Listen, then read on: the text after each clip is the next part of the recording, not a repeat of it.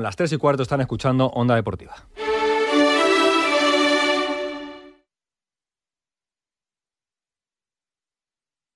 Onda Cero, Extremadura. Onda Deportiva Extremadura. Juan Romero.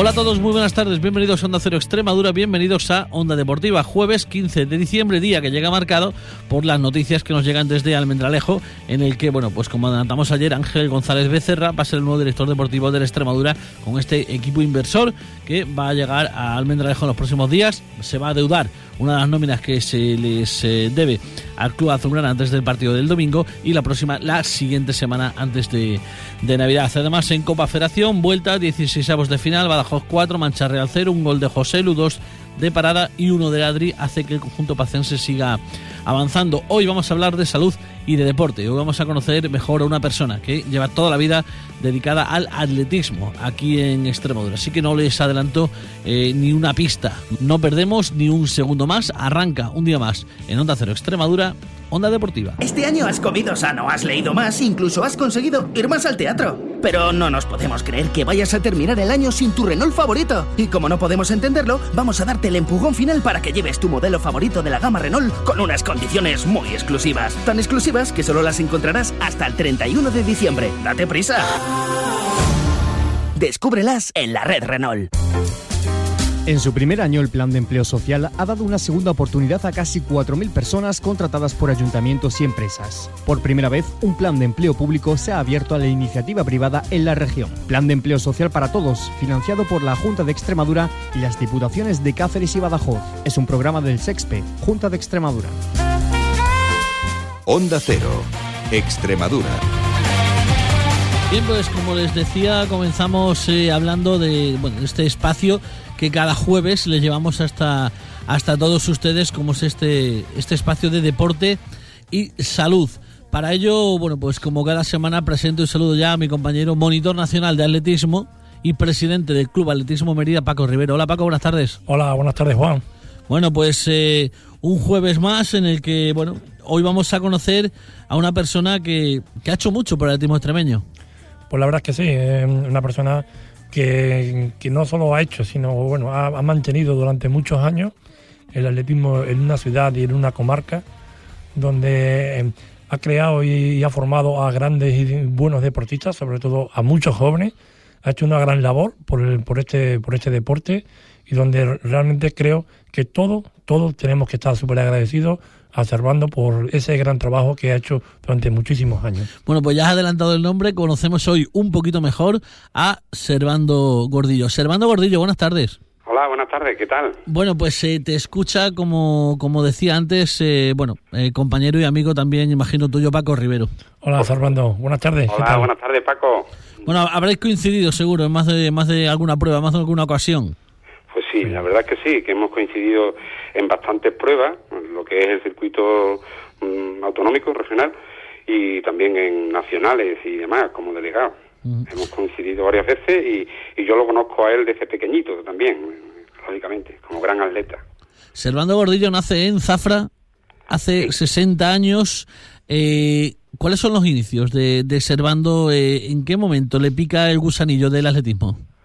Pues eh, ya hace bastantes años, eh, alrededor de, la, de, los años 70, 71, 72, eh, yo estaba trabajando en una farmacia y, conocí a, a Aponte, que fue el primer entrenador que yo tuve y era pionero, Antonio Aponte, era pionero eh, en este deporte a nivel, a nivel de Extremadura y, y ganó varios campeonatos de Extremadura, fue a bastantes nacionales. Y a muy corta edad, pues bueno, tendría sobre 14 o 15 años, cuando me, me enrolé en lo que es la sección del MW Dieter Zafra, que era una sección del club de fútbol, allí es donde nos tenía Ponte eh, fichado.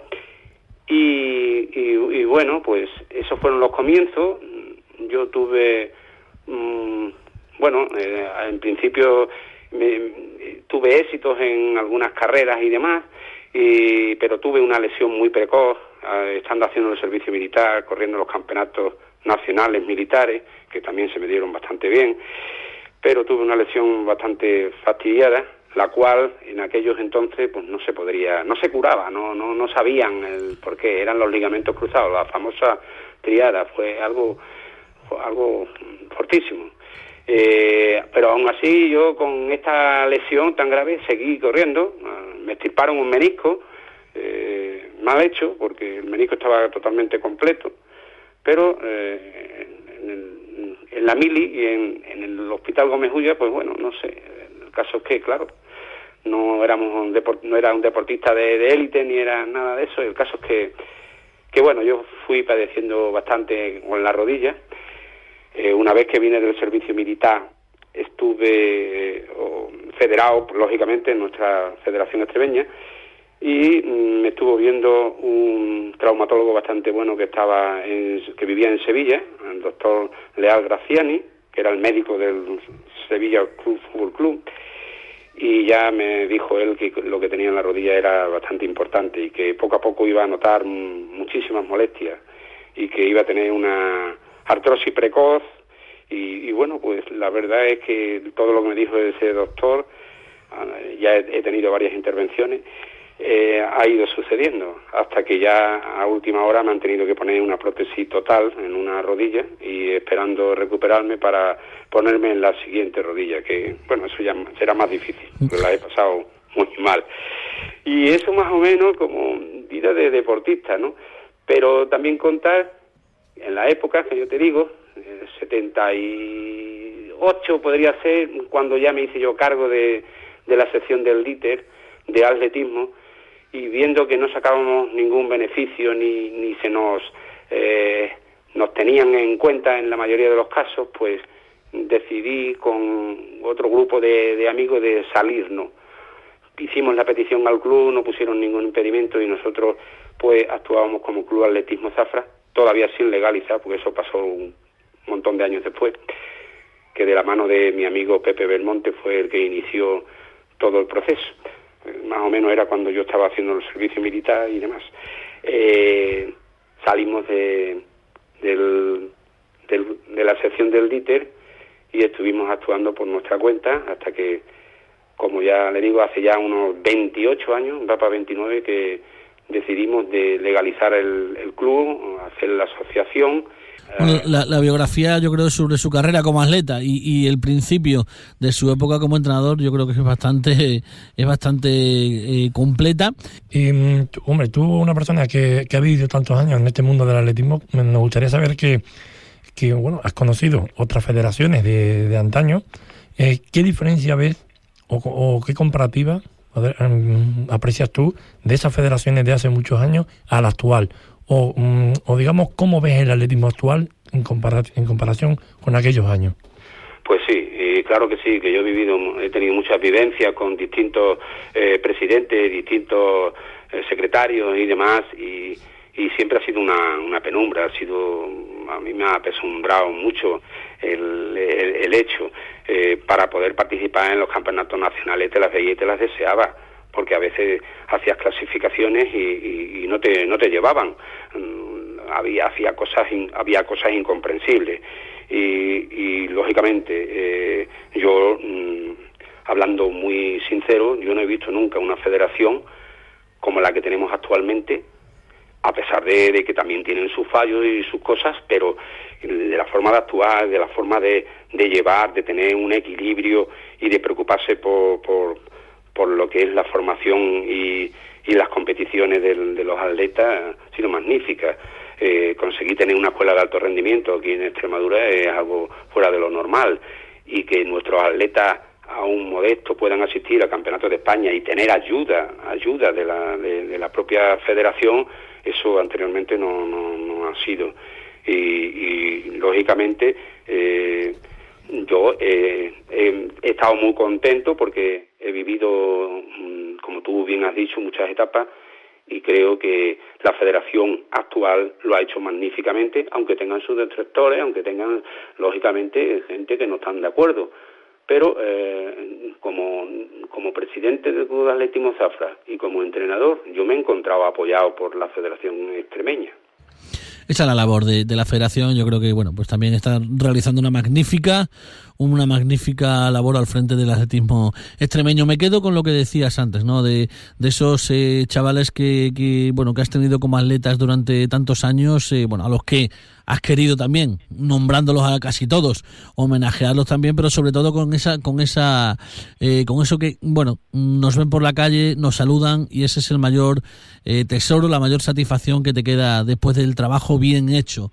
Hoy hemos conocido un poquito mejor a Servando Gordillo, la verdad es que bueno, pues eh, una persona que ha dedicado toda su vida al atletismo, primero como, como atleta, eh, una grave lesión le trunca la carrera, pero después ha dedicado todo su saber, todo su tiempo, todo, todo su cariño a formar atletas y personas al, al, al atletismo extremeño y bueno, pues eh, yo creo que es una de las personas eh, referentes, Paco, que nos queda en el, en el atletismo extremeño. Exactamente, un referente importante y que bueno, y que da pena que, que personas así, pues bueno, tengan eh, que dejarlo, ¿verdad? que dejarlo, Eh, teniendo todavía una edad y una trayectoria para, para seguir inculcando valores a los chavales, pero bueno, al final las lesiones pueden, pueden con nosotros y bueno, pues Servando, eh, aunque en un segundo plano, porque ya no vas a estar ahí, ¿no? Como, como te gustaría eh, al pie del cañón, pero seguro que vas a seguir haciendo mucho por el atletismo porque, porque es tu vida y porque, porque es lo que mejor sabes hacer.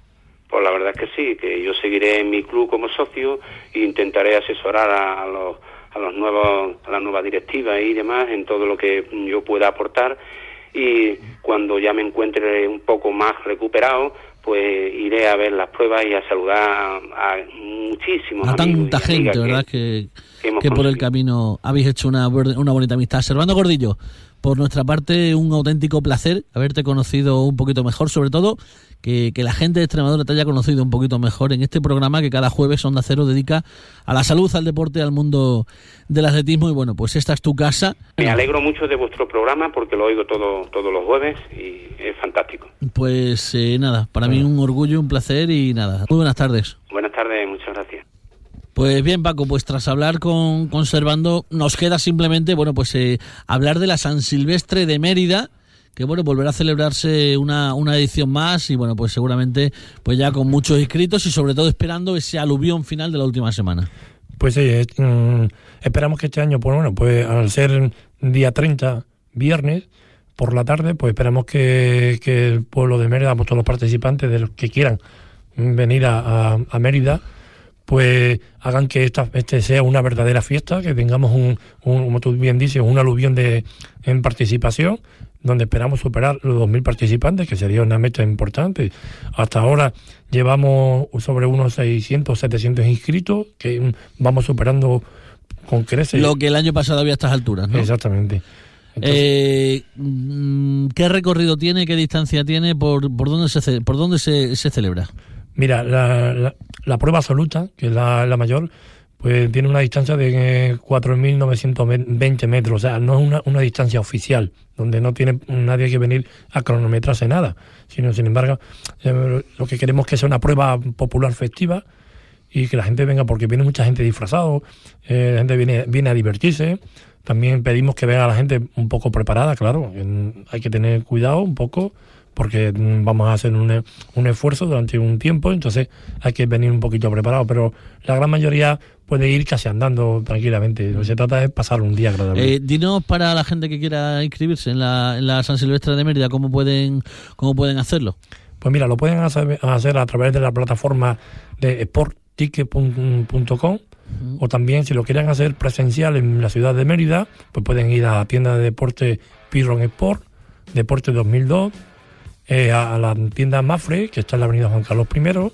También lo pueden hacer, se pueden inscribir en, en Óptico Molina, que está en la calle Almendralejo, o Val Baltasar, o Val Pajares también. Muy bien, pues en todos esos centros de, de referencia pueden inscribirse y ya te digo, pues eh, eh, como decimos, eh, pueden, eh, pueden participar en esta San Silvestre el día 30 de diciembre. Iremos contando muchos más detalles durante, durante los próximos días. Paco Rivero, monitor nacional de atletismo, presidente del Club Atletismo Mérida, muchísimas gracias, buenas tardes. Muchas gracias a ti, Juan. Bien, pues así llegamos al final del programa de hoy. No hay tiempo para más. Volveremos mañana viernes con la previa de todo el fin de semana. Tenemos mucho de qué hablarles, por eso estaremos hasta las 4. Hoy, como siempre, a los mandos formidable Carlos Ledesma. Les saludo un día más, como siempre, encantado Juan Romero. Hasta mañana, un saludo. Adiós.